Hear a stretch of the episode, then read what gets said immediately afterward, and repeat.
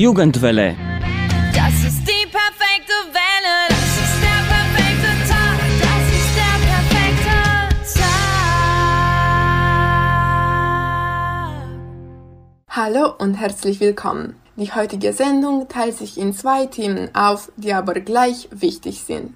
Ich bin Daria und heute werden wir mit Kosmin über den Konflikt in der Ukraine sprechen und am Ende schließen wir mit einer glücklichen Note mit dem rumänischen Mărțișor, die von unserer Jugendredakteurin Andrea vorbereitet wurde. Für den Monat März wollten wir nicht nur den Mărțișor als Nationalfeiertag, der diesen Monat eröffnet, festhalten, sondern auf diese Weise auch den Frauentag und so den März als Frauenmonat benennen. In dem Stil zogen unsere Jugendredakteure ihre Reporterstiefel und begannen Frauen aus Temeswar zu interviewen. Für diesen Monat haben Alessia, Juana, Gloria und Andrea zwei Lehrerinnen interviewt. Beide Frauen sind Lehrerinnen aus der Lenau-Schule, die über den 8. März befragt wurden. Na, spitz die Ohren und lass uns beginnen. Wie ihr vielleicht wisst, haben wir einen Jugendredakteur aus der Bukowina, nahe an der Grenze zur Ukraine. Wie unser Jugendredakteur Kosmin die Situation vor Ort bis jetzt erlebt hat, hört ihr jetzt. Krieg an der Grenze Rumäniens. So lautet der Titel der meisten Nachrichten, die an diesen Tagen in den rumänischen Massenmedien verbreitet werden. Russland hat die Ukraine ohne Kriegserklärung angegriffen um das Land angeblich zu denazifizieren, indem man die aktuelle Regierung stürzt. Ich wohne in Bukowina, Radauts, Suceava und die ukrainische Grenze liegt ungefähr 20 Kilometer entfernt. Zum Glück wurden weder hier noch im nördlichen Teil Bukowinas, der der Ukraine gehört, noch keine Militäreinsätze durchgeführt. Allerdings fürchten sich hunderte Ukrainerinnen und Ukrainer um ihr Leben. Deshalb überqueren sie die rumänische Grenze in Siret und verlassen ihren Haushalt. Einige haben rumänische Wurzeln und sprechen ein holpriges Rumänisch, andere können kaum Englisch. Rückwärts verlassen die Kriegsflüchtlinge eine tragische Lebensstation. Vorwärts bleibt noch die Hoffnung auf ein besseres Schicksal das sie weit weg von zu Hause schaffen müssen. Die Gesellschaft hier hat von Anfang an starke Solidarität mit den ukrainischen Flüchtlingen gezeigt. Viele lokale Firmen haben Produkte wie Nahrungsmittel, Hygieneprodukte gespendet oder ihre Dienste wie Transport, Unterbringung kostenlos zur Verfügung den Flüchtlingen gestellt. Auch das orthodoxe Erzbistum involviert sich aktiv, indem Pfarrer und Freiwillige täglich warme Gerichte vorbereiten und den Ausgewanderten Unterkunftsplätze in Klöstern anbietet. Bei mir in der Schule haben wir zuerst Vorschläge gebrainstormt und graduell setzen wir sie jetzt um. Erstens dachten wir, eine Liste mit Arzneimitteln aufzuschreiben, die eine gute Hilfe für die Familien mit Kindern wäre. Danach wird eine Spendenaktion organisiert, durch die man die anderen ermutigt, Kleidungsstücke, Spielzeuge oder andere Objekte zu spenden. Dutzende Pakete wurden schon zusammengesetzt und werden jetzt ausgeliefert. Der Sportsaal wurde für den Fall ausgerüstet, wenn die bestehenden Plätze ungenügend werden und die Flüchtlinge hier mit Schlafsäcken untergebracht werden sollen. Zwischen dem 1. und dem 8. März organisieren wir schon den traditionell gewordenen Mărțișor-Markt unter dem Motto Dăruiești și dobândești, also verschenke und bekomme es zurück, wo Schülerinnen und Schüler selbstgebackte Kuchen oder kleine handgemachte Märzchen, also Mărțișoare, kaufen und verkaufen können. In diesem Jahr wird das verdiente Geld an das lokale Zentrum für Asylantragsteller weitergeleitet, so haben der Schüler und der Lehrerrat es vereinbart. Je nachdem, wie sich die Lage weiterentwickelt, halte ich euch auf dem Laufenden. Danke, Cosmin. Wir freuen uns, dass du sicher bist und wir hoffen, dass alles bald ein Ende hat. Jetzt fangen wir an mit der Spezialrubrik Interviews zum Frauenmonat. Frau Kerescu ist Lehrerin an der Lenau-Schule und unterrichtet das Fach Deutsch.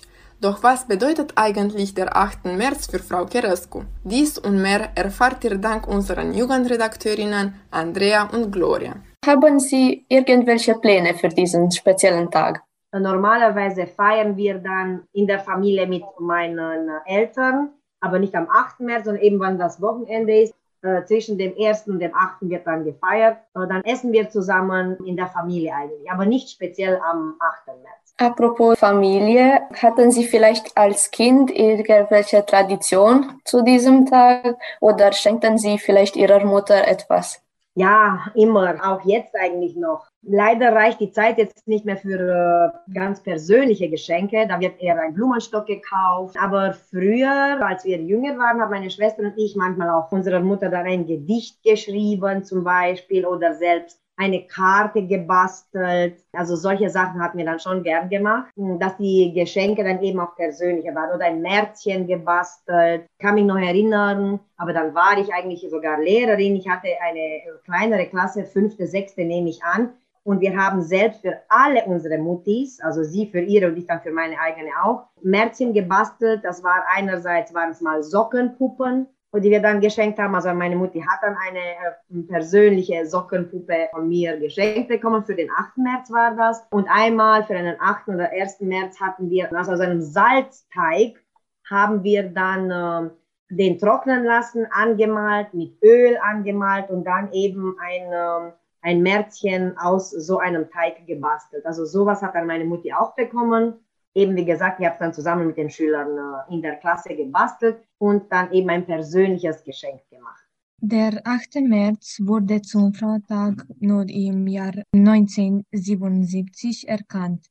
Wie glauben Sie, dass die Menschen bis dahin reagiert hätten, wenn man ihnen gesagt hätte, dass es einen Frauentag geben soll? Gut, man weiß ja, die Frauenemanzipation hat ziemlich spät begonnen und auch heutzutage kann ich auf gar keinen Fall behaupten, dass Frauen und Männer gleichberechtigt sind. Das geht jetzt natürlich nicht um Rumänien, auch nicht unbedingt um Europa, aber weltweit genommen oder weltweit gesehen. Was ich aber schön finde, ist, also es gibt den Frauentag, es gibt den Muttertag und es gibt den Vatertag. Das fände ich dann auch in Ordnung. Also nicht nur die Frauen werden gefeiert, sondern äh, auch die Männer. Natürlich auch im deutschsprachigen Gebiet gibt es einen anderen Frauentag. Das versuche ich auch in der Schule dann beizubringen. Nicht nur der 1. und 8. März, das war ja eben im Ostblock eher angesehen und da wird ja das äh, gefeiert mit dem Märzchen. Das kennen nicht alle Völker. Und ich weiß, die deutschen Kolleginnen, die sind ja immer begeistert, dass man diese Märzchen vergibt. Das kennt man in Deutschland unter dieser Form nicht. Dafür aber gibt es dann in Deutschland den ähm,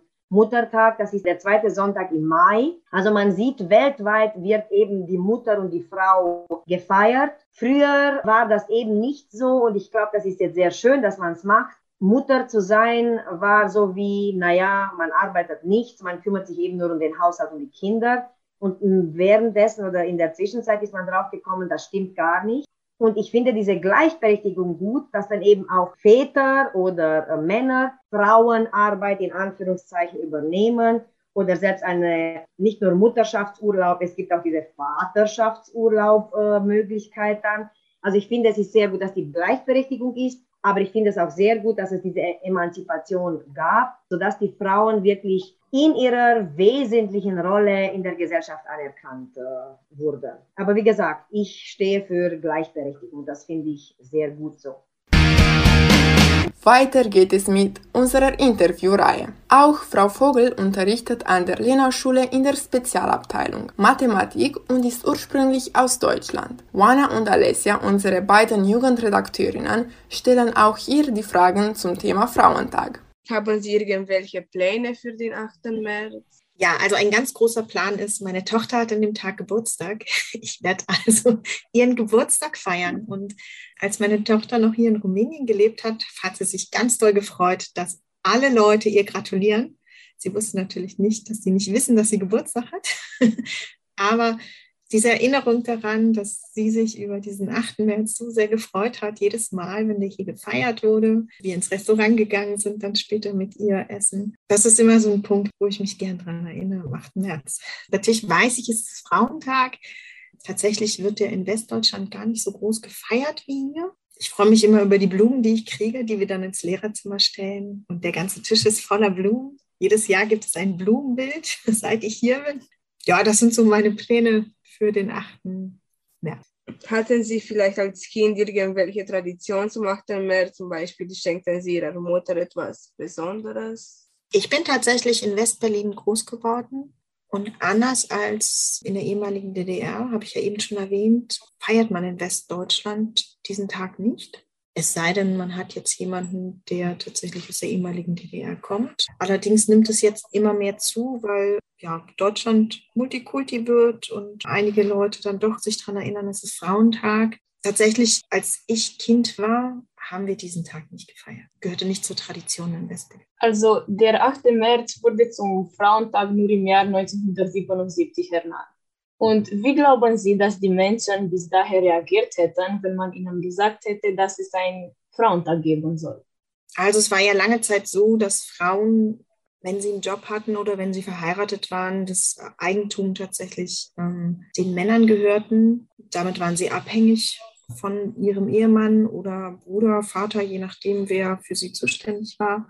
Und ich glaube, es war auch lange danach noch Generationen, die das tatsächlich für sehr verwunderlich gehalten hätten, dass es einen Tag gibt, an dem man die Frauen feiert, an dem man an Frauenbewegungen erinnert, an Freiheiten, die wir für selbstverständlich halten.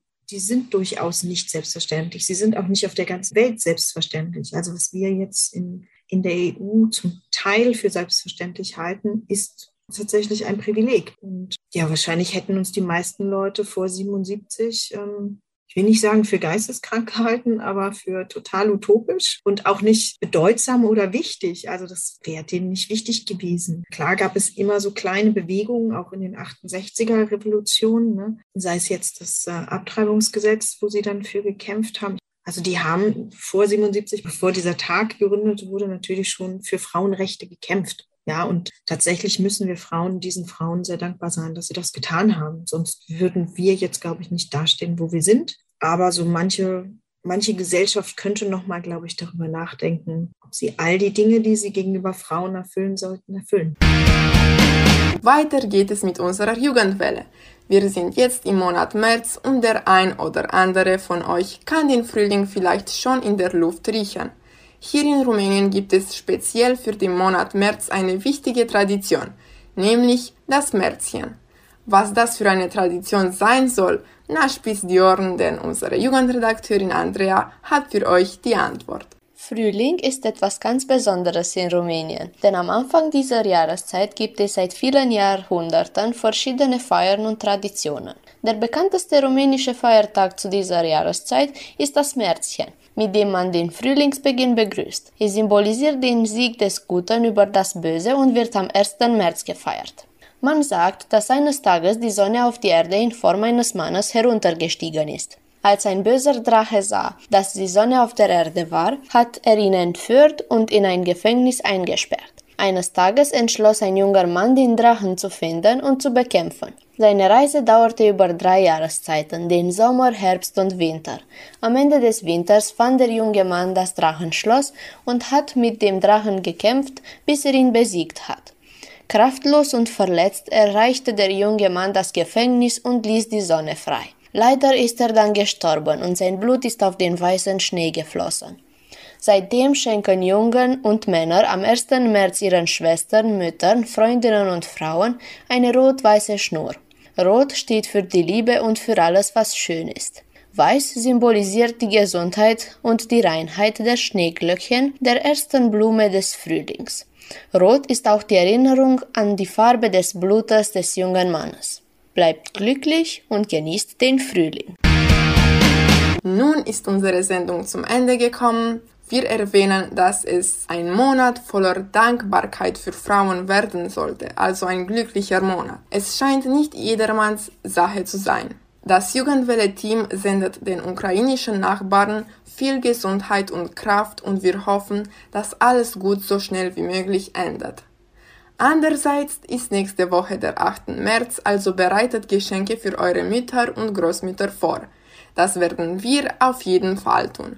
Bis zum nächsten Mal vergesst nicht unseren YouTube-Kanal und Facebook-Seite zu abonnieren. Im Übrigen könnt ihr uns auch als Podcast auf Spotify hören und wir sind auch auf Instagram. Bleibt sicher und schönes Wochenende wünsche ich Daria euch allen. Das ist die